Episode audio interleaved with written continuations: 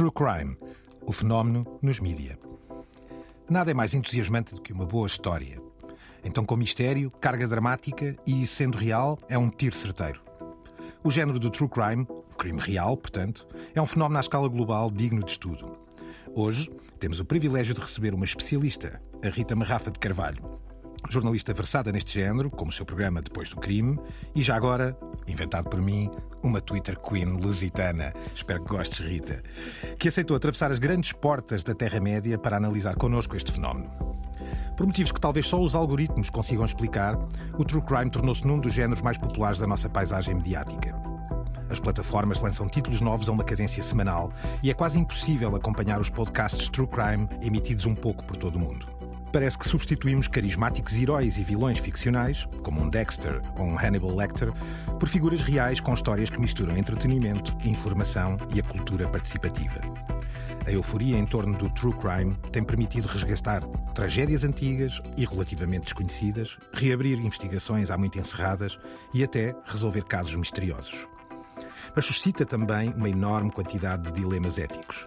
Mais um trilho à nossa frente, aqui, na Terra-média.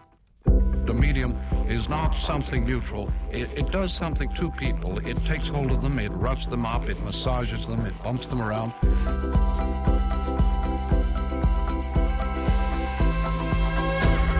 The medium is the massage.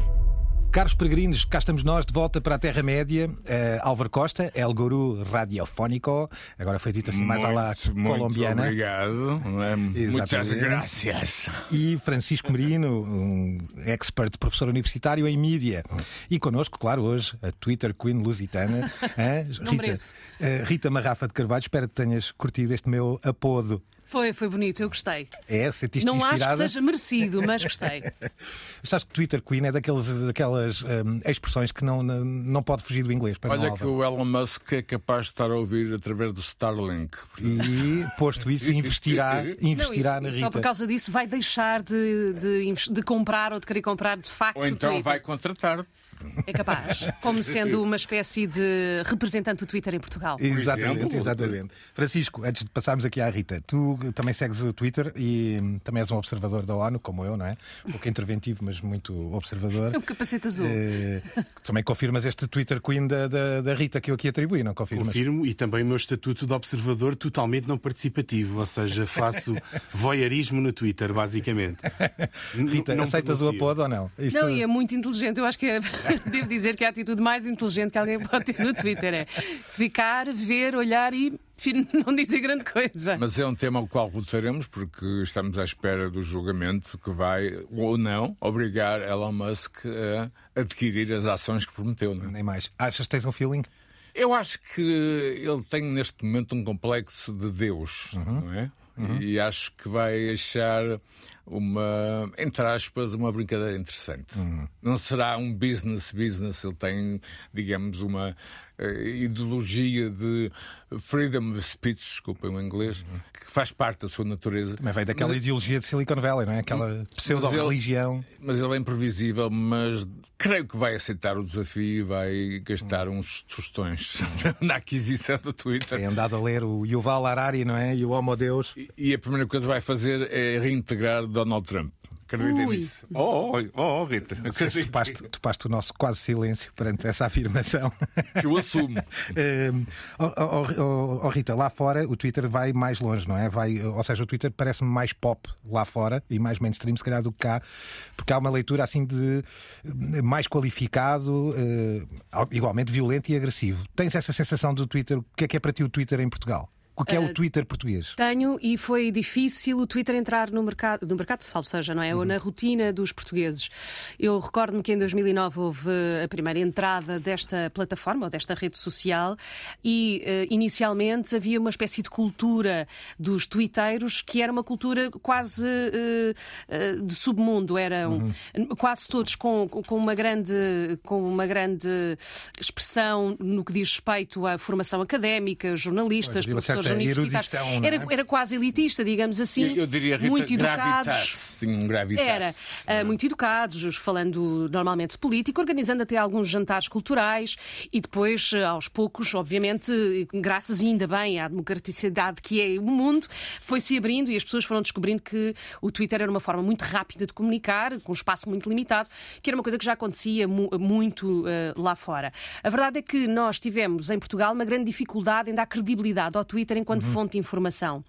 Só que, eh, e, e- e também graças aos, aos bons exemplos que fomos tendo no que diz respeito à componente mediática e de rapidez da chegada da informação, quando começámos a ter eh, determinados acontecimentos do aqui, o agora e o já, ou fossem ataques terroristas, ou fossem comunicados, eh, ou, ou notícias que fossem dadas de uma forma muito imediata por líderes internacionais, começámos a perceber que era ali que eles punham. A agenda acontecia, A agenda é? acontecia logo Rita, ali. Há ali um lado oficial, quase, digamos, de comunicação governamental, não é? Geralmente presidentes, Exato, primeiros-ministros, etc., usam eh, enfim, o seu E staff. perceberam imediatamente. E Portugal, e Portugal aí foi, eh, foi um pouco mais atrás do que, foi, do que ia acontecendo e demorámos a entender o potencial do Twitter. Mas hoje em dia o Vaticano tem um perfil e o Papa comunica eh, em várias línguas, uh, Twitter em várias línguas, e eu acredito que seja ele próprio, coitado. Eh, e, e é sem dúvida nenhuma, e é muito fácil hoje em dia fazer fact-check, e nós temos de ter muito cuidado enquanto jornalistas nessa, nessa questão, mas é fácil fazer fact-check. Nós temos instrumentos para fazer a credibilização das, das informações, mas é que, eh, inclusivamente, esta questão agora da emancipação e a necessidade de travar toda a situação dramática que as mulheres têm vivido no Irão, nomeadamente com, com a, a questão da primeira mulher que sofreu com um, uma- um assassinato brutal devido ao uso, neste caso, a retirar do, da, da hijab. A, pr- a primeira plataforma onde, onde isto teve um, um exponencial impacto foi, sem dúvida, no Twitter. E foi a partir daí que nós começámos a perceber, ah, ah, all over the world, que, ok, passa-se alguma coisa no Irão, é grave e nós temos que olhar ah, de outra forma para o que está a passar lá. Mas isto já vem de, de- Tu de tinhas, longe. houve, uma houve a Primavera Árabe no Facebook, Também, não é? E sim. houve, eh, se calhar, esta enfim, tentativa de revolucionária. Esperemos que seja uma revolução no Irão através do Twitter. não é? Isso já Sem dúvida. aconteceu há uns anos atrás. Já tivemos o caso com a do, do Capitólio, que também foi muito seguido, não é? Aquela invasão ao Capitólio também foi. Quase o Twitter live, tornou-se quase a live, fonte live, oficial. É, tu- tu- eh, a primeira guerra minuto que a minuto, tens não é? mediática ou mediatizada no Twitter é sem dúvida a Ucrânia e a Rússia. Sim, sim, claro. Zelensky percebeu lindamente isto, isto é uma guerra de comunicação Claro, também. claro. E o Twitter, tal como, e aí já entramos noutro tipo de campo, que é o Telegram, mas é uma coisa um bocadinho mais, eh, mais complexa, mas o Twitter, sem dúvida, tornou-se uma arma poderosíssima para eh, as autoridades ucranianas e para nos fazer chegar aquilo onde muitos repórteres não conseguem estar. Obviamente que isto depois tem de ser triado, tem de ser muito bem analisado e nós temos de perceber aquilo que é real, o que não é real, porque depois cometemos erros, não é? Como no início fizemos, como um tanque que estava a passar por cima de um carro e aquilo não correspondia ao momento exato, nem ao dia de uma invasão, nem ao local onde se dizia eh, estar a passar. Mas eh, o Twitter é uma plataforma extraordinária onde tu consegues o melhor, mas também consegues o pior. Mas isso é como tudo no mundo. Sim, eu acho até que o ódio é refinadíssimo e, eh, e o sentido do humor também. Tem a implacabilidade de ser sintético, não é? Não haver hipótese nenhuma. E já, foi, já, teve, já teve menos capacidade de caracteres. Já pudeste. Sim, claro, uma altura sim, em já que. aumentou. 125, não era? E melhorou a performance É, para, para emanar vídeo, para emanar, enfim, uma série Sim. de coisas. Já tem chats, live chats. E portanto, foi, foi depois ter- do, do, do Clubhouse que o Twitter acordou, pera lá, nós precisamos de salas de Claro, áudio exatamente. e aí criou, com muito menos qualidade, na verdade. Mas eh, nós sabíamos que o Clubhouse tinha um tempo Hum. muito curto e que só funcionaria. eh, o seu tempo de vida era o tempo da pandemia. Claro, era um contexto. Claramente, e sim, está, é, um- é uma plataforma em constante. Hum. E, agora, e a próxima, tenho a certeza, porque é um pedido global, o próximo o passo para o- no Twitter é conseguirmos editar os tweets. Sim. Há muitas reclamações nesse sentido, não é? Ah, embora isso também faça parte já do ADN do, do Twitter também. Eu, eu retive só aqui uma coisa, desculpem, vou, temos que passar ao True Crime, mas queria só voltar aqui uma coisa. Francisco, notaste, e Álvaro, que havia aqui um- uma componente ligeiramente maçónica, do- havia uns jantares culturais no início do Twitter. Então, Rita, queres, queres Havia, havia isso? e fizeram. Eu, eu tenho, fiz amigos para, para a vida e alguns eh, eh, tornaram-se até bastante conhecidos. Um deles já faleceu, que, que era um grande amigo, que era o Joe Best, que era uma pessoa muito conhecida no, no Twitter. eh, e havia grupos que de facto se reuniam e, e aquilo era uma comunidade, muitas vezes a comunidade noturna. E eu, eu até serei muito breve. Eu recordo-me que em 2011 eu estava grávida do meu segundo filho e hum, eu passava, tinha muitas insónias e eu estava muito tempo no Twitter e havia de facto um grupo de, que era o turno da noite, onde uh, se conversava imenso e na verdade as pessoas acabam por, mesmo à distância, mesmo em ausência, criar elos de ligação. E depois havia umas jantaradas muito porreiras uh, e é verdade, ainda hoje tenho amigos que conheci através do Twitter e que são, são sei lá, são médicos, são, são artistas, são músicos, são pessoas comuns, com vidas comuns, mas que são elas muito especiais porque me deram numa determinada altura da vida, porque eu estava grávida, tinha uma gravidez de risco, me deram muito numa altura em que eu precisava bastante. Vamos entrar no true crime, mas pegando aqui na ideia das pessoas comuns e das vidas comuns. É um, isto é, um, é, realmente um fenómeno incrível. Francisco, queres primeiro e antes de tudo introduzir essa ideia do, do, de um true crime que não passa apenas pelo universo da ficção, um, ehm, mas acima de tudo até pelo resgatar de realidades perdidas? Sim, porque de certa forma há muitas histórias que já são já se passaram, não é? Algumas já se passaram há alguns anos. Há, há podcasts sobre crimes que aconteceram nos anos 70, ou depois falaremos de um até que é um norueguês, que é um homicídio em 71 de uma pessoa que permanece por identificar. E então, de certa maneira, resgatam-se tragédias antigas ou histórias antigas eh, e até provavelmente resgatam-se essas vidas, não é? Pessoas que foram morrendo por muito, por, dependendo, obviamente, do o Netflix não fará tanto isto. Há casos de true crime que incidem sobre pequenos crimes, ou seja, às vezes crimes muito trágicos, mas que aconteceram há muitos anos e não, não são muito conhecidos, não são aqueles serial killers quando pesquisamos na internet nos aparecem logo, logo à cabeça. E acho que de alguma maneira esta tendência toda para o true crime dirige muito da nossa cultura contemporânea, porque perdemos, ou melhor, continuamos a ter um certo fascínio que a nossa cultura sempre teve pelos serial killers da ficção. Mas de alguma maneira parece que nos distanciámos um bocado disso e ganhámos alguma obsessão pelas histórias reais, porque mesmo as versões muito encenadas de ficções uh, tendem a ser hoje em dia bastante baseadas em, em, histórias, reais. Em histórias reais não é? E Francisco, há um lado radiofónico, eu faço coleção de cassetes de programas norte-americanos dos anos 50 e 60, onde a rádio constituía quase, digamos, uma narrativa visual, não era? Imensa, é, imensa ligação descritiva, sonora e, e, realmente acho que há aí uma, uma relação também. Agora, há um contexto do mundo em que vivemos. Vivemos uhum. num mundo, enfim, ainda pós-pandémico, mas cuidado, eh, a guerra na Ucrânia, há uma procura também dessa, eh, eu diria, da condição humana, do lado obscuro, do lado obscuro do que somos hum. como, como, seres, não é? Álvaro, real is pop, não é? Neste pois. caso, ou seja, também tem a ver aqui um bocadinho com as componentes altamente sofisticadas e melhoradas da gramática ficcional. Hoje há cada vez mais uh, formas de darmos a volta ao suspense, truques narrativos, pequenos ensaios, arte. A tal narrativa que uh, eu falava. O guionismo evoluiu e parece que está a ser aplicado em modo de encenação à realidade. Tu também achas que é isto que define o true crime, Rita? Achas que é, é aqui que está a gênese da questão, esta ideia da realidade? Eu acho que é um bocadinho mais profundo. Uhum. Uh, o que o, o, nós continuamos a ser totalmente uh, fascinados pela condição humana. Exato. E aquilo que nos define como humanos é não matar o outro. E o limiar do perder, de nos desumanizarmos, de perdermos tudo aquilo que nos define como empáticos, como pessoas, como seres humanos, é o, o retirar a vida ao outro.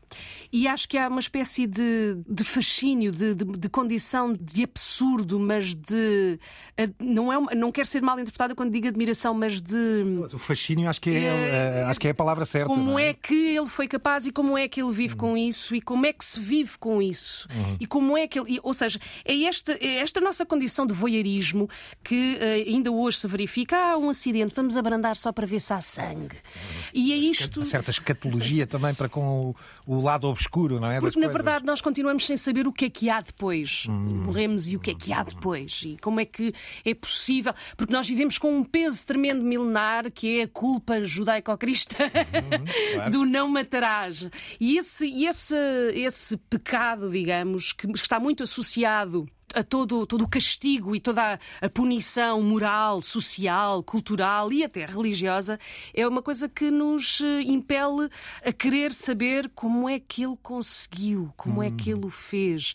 E, e temos alguma vergonha em admiti-lo, hum. que, que, que, isso Verdade. nos fascina. E isso, nesse aspecto, os podcasts são perfeitos para, é. para, repente, para, a confidencialidade e a privacidade da escuta. Não é? De repente lembrei-me de J.G. Ballard, Crash, não é? Do Crash do Cronenberg. Do Cronenberg, J.G. Ballard, que escreveu um livro fantástico, Cronenberg que transformou num filme fascinante, mas aí eu acho que nós entramos num outro campo, que é, são as pessoas que se fartam da vida mundana, em que já nada os fascina, já não há uma adição suficientemente high, aí já não tem a ver com a morte, tem a ver com o limite da, da- do... Sim, o limiar até da condição humana, não é? E, Pronto. o, e o limiar do, do excitement, do- da excitação, de, Claro. de- do- da quase da condição quase morte, de quase da flatline, não é? Francisco, trazias aqui, eh, entre, enfim, du- duas, duas abordagens possíveis ao true crime. Uma mais documental, aquilo que é o documentário puro e duro, e outra mais a, a encenação. E trazes aqui exemplos de... de- de- Making a Murderer, sim. Eh, mais até como um exemplo ao contrário, porque na prática até anda. Quer dizer, tem os dois lados. Mas andamos. Começamos por seguir a história de um senhor, que é o Steve Avery, que foi acusado de um crime que não terá cometido e foi. eh, Uma história rocambolesca. ilibado pelo ADN, de- como depois muitos outros casos. Aliás, há vários. Incriminado várias- duas vezes, não é? Na vida, aliás. Sim, embora a segunda talvez não tenha sido incriminada. Exato. Ficamos eh, assim. eh, sim. Talvez tenha sido a vingança pela, pela primeira. Ele diz que foi incriminado, mas eh, de qualquer forma é, uma, é um bom exemplo porque a- a Netflix percebeu que é um filão e a Marrafa há bocado falava de adição e é a mesma adição, ou seja, eles entenderam que havia uma série de gente que consumia todos os conteúdos de true crime que, Eu? que aterram na plataforma. Assim. Porque será que estás Quem, aqui? quem é que se lembra do fugitivo original com o David Yates sim. RTP? Coitadinho, aquele inocente que andava a fugir sempre a pedir boleia, acabava sempre os episódios a pedir boleia para se ir embora para outra terra. Geraldo, não é a segunda versão, eu falo da primeira, exibida sim. na RTP dos anos 60. Sim, né? sim, sim. É E muito, não, muito não antigo. havia ADN na altura que Não isso havia ADN. não é? isso na RTP Memória. hein? Hum, Quem sabe? Quem sabe? Gonçalo, está aqui um pedido que não podes É, é, é de cravar o diretor, essa pessoa distante. Eh, vamos, vamos só sentir aqui um bocadinho o trailer deste trabalho da Netflix de 2018, Making a Murderer. Penny Bernstein was everything that Stephen wasn't. So just think of the two of them side by side. There was no real investigation done by the sheriff's department. The sheriff told the DA not to screw this case up. He wanted Avery convicted of this crime. There isn't one iota of physical evidence in this case that connects Stephen Avery to it. In fact, the sheriff was told by the police, you have the wrong guy. Trazes outro, Francisco, The Girl in the Picture também. Trago. Há vários desse género. Eu vi este recentemente e por isso é que, é, é que- é que eu trouxe, que, que acho que ele estreou recentemente, porque é o exemplo Muito muitas vezes, sim, muitas vezes acontece nestes, nestes documentários true crime que é não há regeneração nem redenção possível na narrativa. Não sei se algum de vocês viu Já este. vi, já vi. Sim, e, Então e vamos não há complexos morais, não é? É uma espécie de. É isto. E, e ao mesmo tempo é assustador, é ou seja, um tipo pensa, não, isto a seguir vai haver aquele alívio depois do clímax e a coisa vai ficando cada vez pior, cada vez pior. Tem como premissa uma, uma jovem que morreu e a partir da fotografia dela eles vão desmontando uma história que não melhora, vai ficando cada vez pior e a- até acabamos por eh, sentir bastante simpatia Mas- pelo polícia e realmente compreender porque é que, um pouco como polícias da ficção, e 20 ou 30 anos depois o tipo ainda anda ali a ver se pelo menos as pessoas que morreram têm Paulo nomes. Amaral, não é? Eh, Não, não está sequer à procura de culpados, repare, é uma história mesmo sem redenção. Há muitas no, no, no- no- no Netflix, embora quem seja muito impressionável, talvez não seja uma As- boa- um bom documentário. As não é? plataformas também precisam de um produto e vão buscar muito o chamado eh, livro de bolso, pocketbook. Há imensas eh, obras B, por exemplo, dos aeroportos norte-americanos e as plataformas também precisam de, digamos, desculpem o termo, produto, Rita, não é? Precisam Exato. de ir buscar Sim, temas e- para encher e a América aquilo que oferecem, é, um, não é? é um país tão grande que eh, eles próprios fazem uma pesquisa extraordinária no- no- na imprensa regional e há muitos crimes que não saíram da imprensa regional e que são escabrosos o, sufici- o suficiente para criarem grandes séries. Queres deixar sem spoilers assim as sensações do que. porque já viste? Vale a pena ver, é extraordinário, sim. Aí está. Tenho cuidado de não haver spoilers. mexe, mexe com a pele. Ouçam The Girl in the Picture. As an investigative journalist, you try to get down to the truth. All this information very simple to analyze, and we had a real problem. This is more than just a crime story. Who is this girl? She went by many names.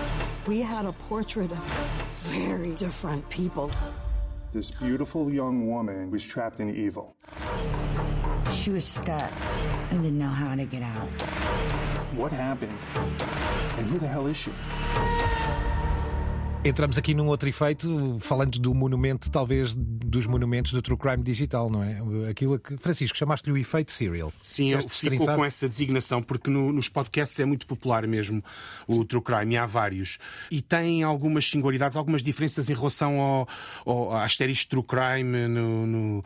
Para já são mais diversos, não é? Se tentarmos ver o True Crime no Netflix, tende a assentar muito mais em crimes, o True Crime da HBO tende a ser mais corporativo. Uhum. Uh, desculpa, Discovery também está a entrar nesse caminho, não é? Ah, sim, e, está e, num momento a prazo, de grande a prazo até todos entrarão, parece-me a mim. Nos podcasts há uma vantagem que é, como a narrativa se vai desenrolando a um ritmo diferente, permite aquilo que falavas no princípio da cultura participativa, que é, de alguma maneira, as pessoas envolvidas no podcast sentem-se quase investigadores. Não era o caso do Serial, não é? Embora também nós próprios, à medida que aquilo vai saindo cada episódio, pomos-nos a formular hipóteses e quem tenha seguido o Serial, há alturas que está convencidíssimo que ele é culpado, há alturas em que acha que ele não é, e vamos oscilando. Mas em, em, há crimes por resolver, isto ganha um outro, uhum. um outro elan, na medida em que a própria audiência, de certa forma, sente que está a participar de alguma maneira na tentativa de resolução do crime e, em alguns casos, até obrigou à abertura de. de, de, de ou, ou, reabertura, de é? reabertura de processos que estavam encerrados, não é? Mas isso, isso é muito fácil de fazer nos Estados Unidos, onde não há segredo de justiça,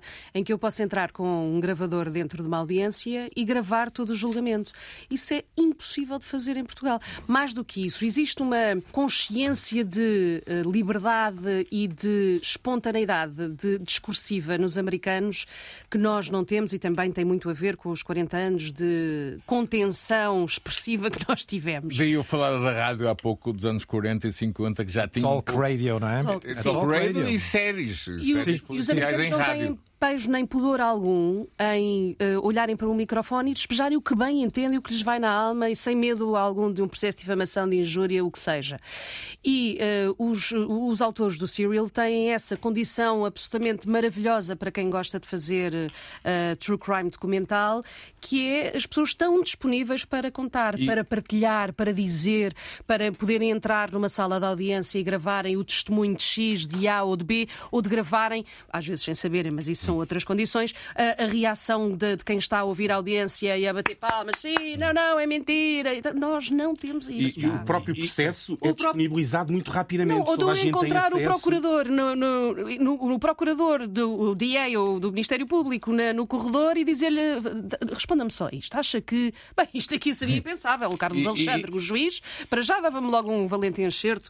Estarias uh, provavelmente no mesmo corredor. Narrativo, quer, é? narrativo. Nunca me cruzaria com ele. Irrita outro aspecto, não há imagem. Nunca. É esse, esse lado que. Só é basta dizer que nos Estados Unidos nós temos é? canais que, onde os julgamentos são transmitidos quase 24-7. Ah, Court não... TV, a televisão tribunal, que era uma das minhas ocupações favoritas quando lá vivia.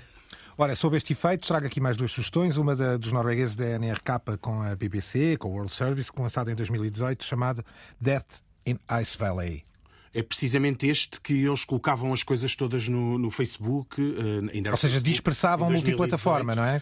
Não, e os próprios utilizadores tentavam, porque isto é sobre uma, uma senhora ou uma jovem que apareceu morta num sítio na Dinamarca, na Noruega. É um caso muito conhecido lá porque ela nunca, nunca foi identificada. E então todo o processo anda em torno disso.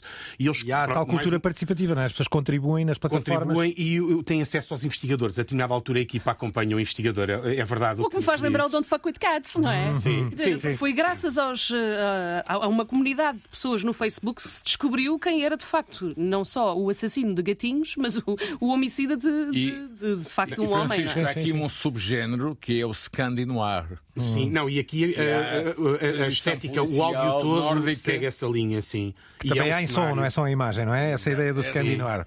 Uhum. Vamos só ouvir o trailer? A isso. Some people take their secrets with them to the grave when they die. and some graves hold more secrets than others. There's one in particular in the main cemetery in Bergen, a city on the west coast of Norway. It's hidden under a rhododendron bush. You could walk right past it on the gravel path and you wouldn't know it was there. There's no headstone, no cross, no sign at all identifying who lies beneath. E um outro The Teacher's Pet, neste caso de, promovido pelo The Australian, não é? um jornal, uh, de 2019. Uh, quem é este professor de. Eh, não vou abrir muito o livro, mas é um daqueles casos em que reabriu o processo, ou seja, foi à conta do, do podcast que levou uma pressão junto da administração da, do, do, governo, não é? Uh, e houve uma abertura do, de, um, de, um, processo, ou seja, é um destes exemplos uhum. paradigmáticos, não é? À semelhança do que tu davas. Sim, faz, é... Faz-me um preview, que eu não conheço este caso. Vamos lá, sim, uma, uma é um sinopse comercial, sabes como são? Aquelas peinas contra capas. dizer que envolve a morte de uma senhora que aparentemente teria, estaria desaparecida, não é? Uhum. E a ideia era precisamente essa, foi, foi isso que motivou a investigação, que ela teria abandonado os filhos, não é? E depois, graças ao podcast, a coisa reabriu-se. Graças ao podcast, o caso reabriu-se. As, as, várias provas que iam sendo apresentadas uh, trouxeram outra É australiano, não é? é o caso. Sim. Sim, sim, sim. sim, aliás, até saíram bastantes artigos, até no The Guardian, na altura, sobre, sobre o caso, e foi, foram pressionados para, hum. para abrir o, o, caso, não é? Vamos ouvir o trailer. Não é, isto não é inédito no caso dos podcasts. É, acontece é, é um com alguma frequência, é? porque normalmente assentam nestes crimes menos conhecidos, não é? Não na página de um jornal regional, e então a ideia da inteligência coletiva e da cultura da participação é nós lançamos aquelas provas todas, um caso que ou foi há muito tempo ou ninguém, teve, ninguém lhe deu a atenção devida, uh, e o caso assume uma, proporções do ponto de vista público e mediático incomparáveis, o que pressiona uma solução, não é? Vamos só ouvir o som para, para retomar aqui já com a Rita uma questão. My name is Hedley Thomas, and this is The Teacher's Pet. Lynette Dawson was reported missing by her husband, former Newtown Jets rugby league star Chris Dawson. I'm investigating a remarkable cold case of the likely murder of a devoted wife and mother of two. A case of strangely close ties between twin brothers. Can tell me what his personality was like? Narcissistic. And to try to finally resolve this case, I'm looking for Lynn's body. I just want justice. And I'd love her little girls to know she didn't leave them. Ora, vinhamos daqui, uh, Rita, uh, com esta ideia de que a mobilização em torno de um produto mediático, porque não deixa de o ser, faz reabrir na realidade um caso. Tu passaste, uh, aqui, és autora, autora, que eu gosto que seja esse o termo, de, de, uma série aqui para a RTP, depois do crime. Quão longe tu sentiste que tiveste episódio a episódio desses casos, de eles serem reabertos de alguma maneira ou trazidos de novo a uma realidade Reabertos atual. não, porque o nosso, a nossa estrutura judicial e o nosso Código Processo Penal não. E, não aliás, estamos a falar de casos que já tinham transitado e julgado, não havia, não havia essa hipótese. Eh, estas pessoas foram condenadas e foram julgadas, e eh, algumas já tinham cumprido pena e outras ainda estavam a cumprir, inclusivamente no sistema eh, judicial brasileiro, que foi onde hum. o, o, Luís Miguel Militão foi condenado.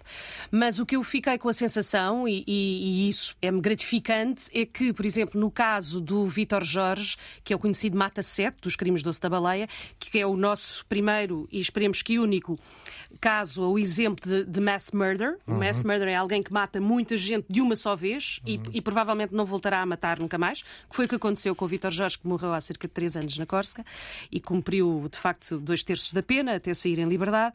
Mas no caso do programa do Vítor Jorge, os dois episódios do Vítor Jorge, o que as pessoas uh, sentiram por terem conhecimento depois de, de, alguns detalhes que na altura não, não tiveram acesso, como por exemplo o diário completo, que até me foi facultado por um, um camarada uh, jornalista, que na altura fez o caso, uh, é que falhou tudo para com o Vítor Jorge. Estamos a falar de uma pessoa que matou sete pessoas, mas também falhámos com ele, porque uhum. ele avisou várias vezes, ele pediu várias vezes ajuda, ele falou com o psiquiatra a dizer que tinha compulsão de morte, ele, ele, ele partilhou com a mulher que queria matar várias pessoas e procurou ajuda, tentou medicar-se, ou seja, esta não, não foi uma pessoa que subitamente teve. Não, ele subitamente, de facto, teve um surto psicótico.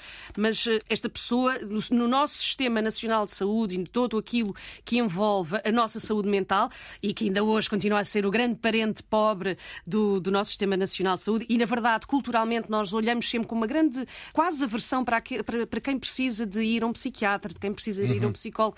São os fracos de espírito. Continuamos com, muito com esta urticária e, de desentendimento. Não ligamos à red flag ou aviso. Somos muito condescendentes mas para está a mudar um pouco, mas Rita, não precisa, achas? Mas não é suficiente, não é suficiente. As pessoas ainda têm muito, muita vergonha de dizer eu preciso de um comprimido para me sentir um bocadinho melhor. Eu preciso de ir a um terapeuta para falar com ele e dizer que que não estou bem, o não estou bem. Nós não temos uh, a cultura de dizer eu não me sinto bem, eu não estou bem e preciso de ajuda. E a, a, frase eu preciso de ajuda é de uma coragem enorme, assumir-se que precisa de ajuda, não é, uh, não é pelo contrário uma fragilidade. Mas... Mas voltando agora ao caso do Vítor Jorge, eu acho que foi gratificante as pessoas, para mim, as pessoas sentirem que, uh, de facto, tivemos aqui um caso de grotesco de um, de um homicídio de sete pessoas, mas houve aqui qualquer coisa que falhou para com ele.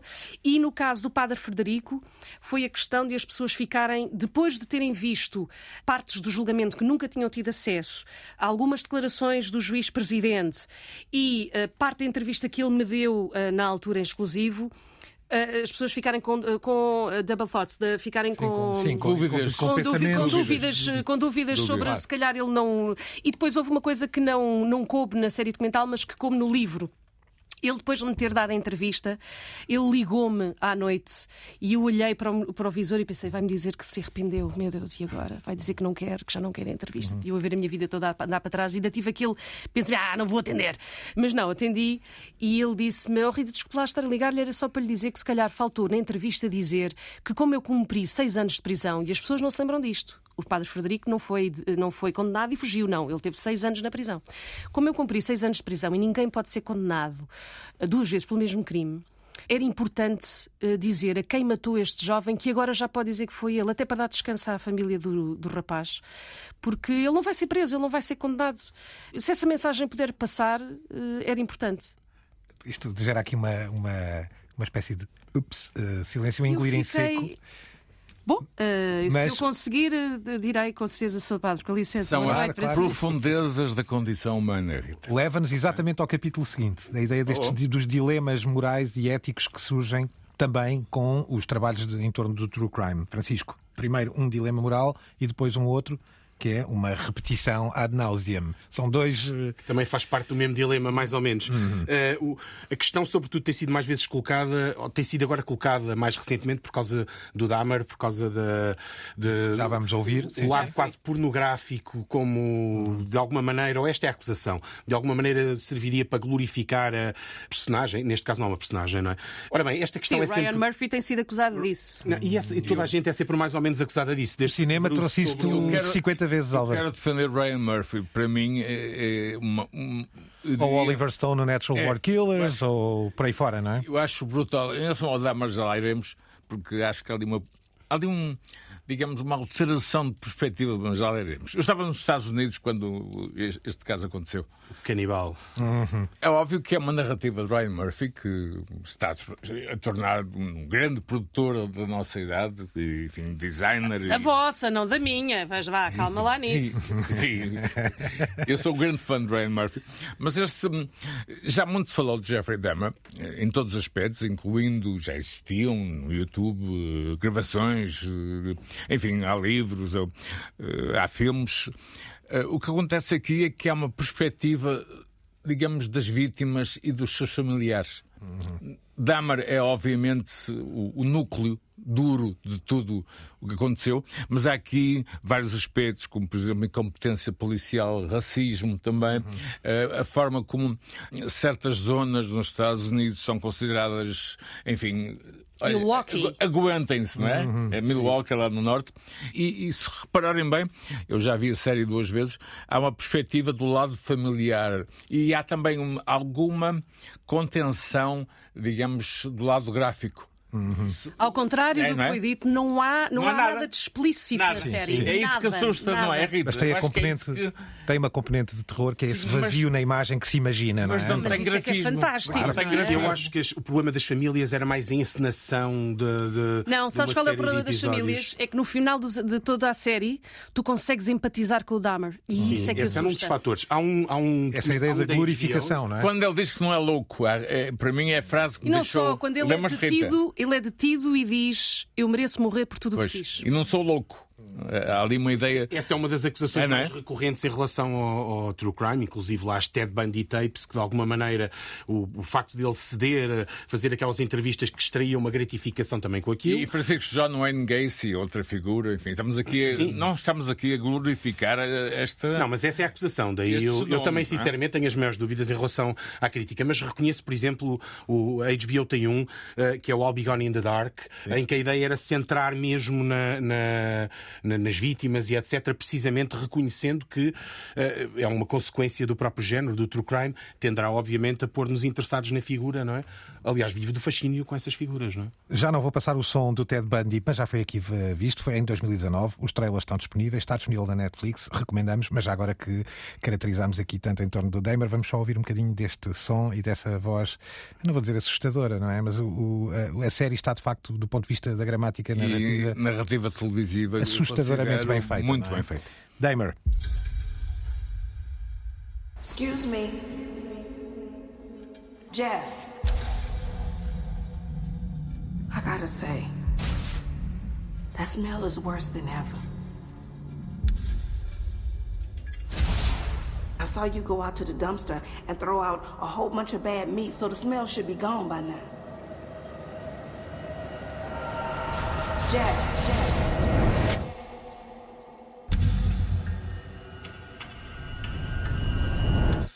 E vai a Amy. E vai a Emmy quase de certeza, não é?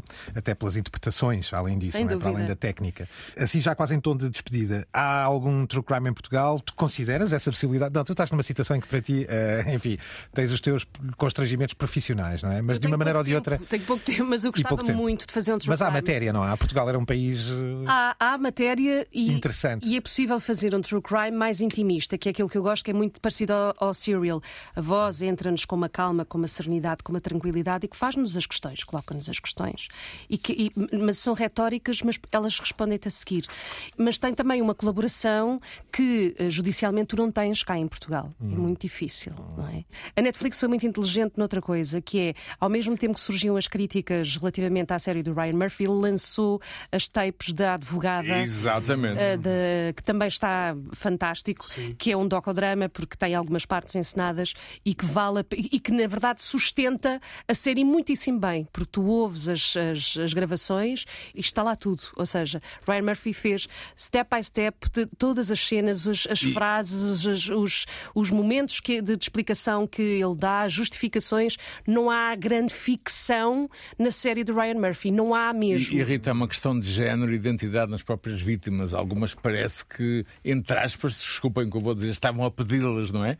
Eu acho que ali... Hoje em dia convém ter mesmo muita precaução com esse tipo Sim, de. Eu Exatamente, percebo o em que relação a quer isso, os próprios em tribunal entre aspas. são reproduzidos quase na contexto. perfeição Quase na íntegra. O vídeo, eh, no- do, do- o, vídeo, o vídeo do tribunal e eh, a encenação na, na série são. Inclusivamente o figurino, a roupa, Sim, os penteados, reações, está sim, igual. sim. É inacreditável, vale a pena ver primeiro uma e depois a outra. Aliás, é melhor ver primeiro ah, ah, as tapes, As as, tapes. as cassetes e depois ver, Dão um ver a contexto série. para que se vê depois na série. Exato, mas só para te dizer, sim, gostava muito, ah, acho que é muito interessante e que teria muita, muita adesão, sim. Fica a dica. Uh, Álvaro, alguma alegação final? Quick. Uh, O crime sempre nos fascinou. eh, Enfim, há aqui uma questão geracional. eh, Lembro-me eh, do Ironside, que era o fugitivo, toda uma série de, enfim, de propostas que, que surgem nos anos 60 de televisão. E, e há aqui uma questão de idade. É óbvio que a tecnologia atual permite que alguém, enfim, tão horrendo como o Jeffrey Dahmer se torne, entre aspas, uma pop star, não é?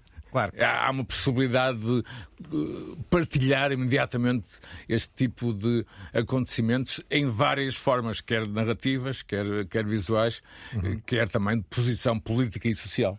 e lá está, o universo pop. Estavas a dizer isso. Eu estava-me a lembrar do- da intro do Helter Skelter dos Beatles, mas interpretada pelos YouTube, em que o Bonovox dizia esta canção foi roubada pelo Charles Manson aos Beatles, estamos a roubá-la de volta, não é? É a introdução no mundo pop, não é?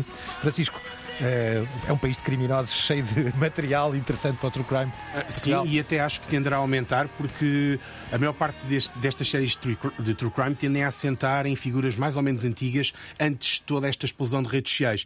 E se virmos algumas das, alguns dos true crimes mais recentes, sobretudo Netflix, tipo eh, o Tinder Swindler e etc., é de prever que os serial killers atuais larguem uma pegada digital astronómica que depois se prestará. É, é eh, disso que eu dizia há pouco, em especial para as novas gerações. Sim. É aqui uma questão O Ted geracional. Bundy fez aquelas gravações há meia dúzia de certos de jornal, o, o, aquele homicida de Nova Iorque, também dos anos 80, que também há uma, uma série documental. Não há muita, não há muita matéria. Agora, imagine-se hoje em dia, quando todos nós temos toda a nossa vida presente nas redes, não é? Rita, voltavas à Terra-média a vestir este capote de peregrino, que as pessoas não estão a ver, mas nós estamos todos de capote bem escuro, de serpilheira, de peregrino a calcorrear a lama da Terra-média. Se voltasses cá, o que é que, de, de que é que gostavas de falar? Que é que queres deixar uma dica aqui Sobre aos peregrinos? True crime? Ou outro tema mediático qualquer, assim, uma coisa que te Sobre- interesse. Serás convidada de novo, Rita. Pode ser sobre música, se quiseres. por Pode ser exemplo, sobre o é Festival da coisa- Canção. Eu sim, mas talvez convinha mudar Lá aqui chega- o, o lá pivô, pelo chegaremos, menos. lá chegaremos. Mandamos o pivô embora com outro. Não, mas podemos fazer, podes, por exemplo, podíamos fazer um, um episódio só sobre um tema de true crime. E eu, lanço, eu digo já qual. Aquilo que nunca foi apanhado. O estripador de Lisboa. Seria provavelmente o grande, o grande podcast Bom. de True Crime em Portugal. Recordaste A, um produção, momento- a produção está a dizer que sim, que você até podias ficar já no programa em definitivo. Está já, É. está já prometido. Bom, eu, eu, eu- eu respondo ao rap desta forma: se ajudares a trazer matéria e material, cá estaremos à mesa para.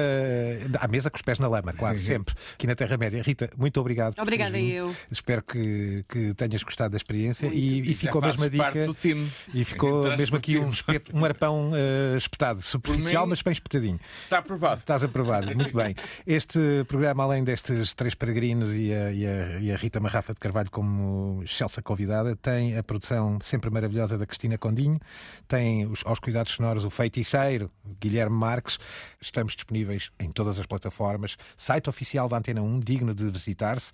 Um, é obviamente na Imagem RTP Play. até a nossa, não de é? imagem renovada, RTP Play e as plataformas do costume, Spotify, Google Podcasts e por aí fora. Até para a semana. The medium is not something neutral. It, it does something to people. It takes hold of them, it rubs them up, it massages them, it bumps them around.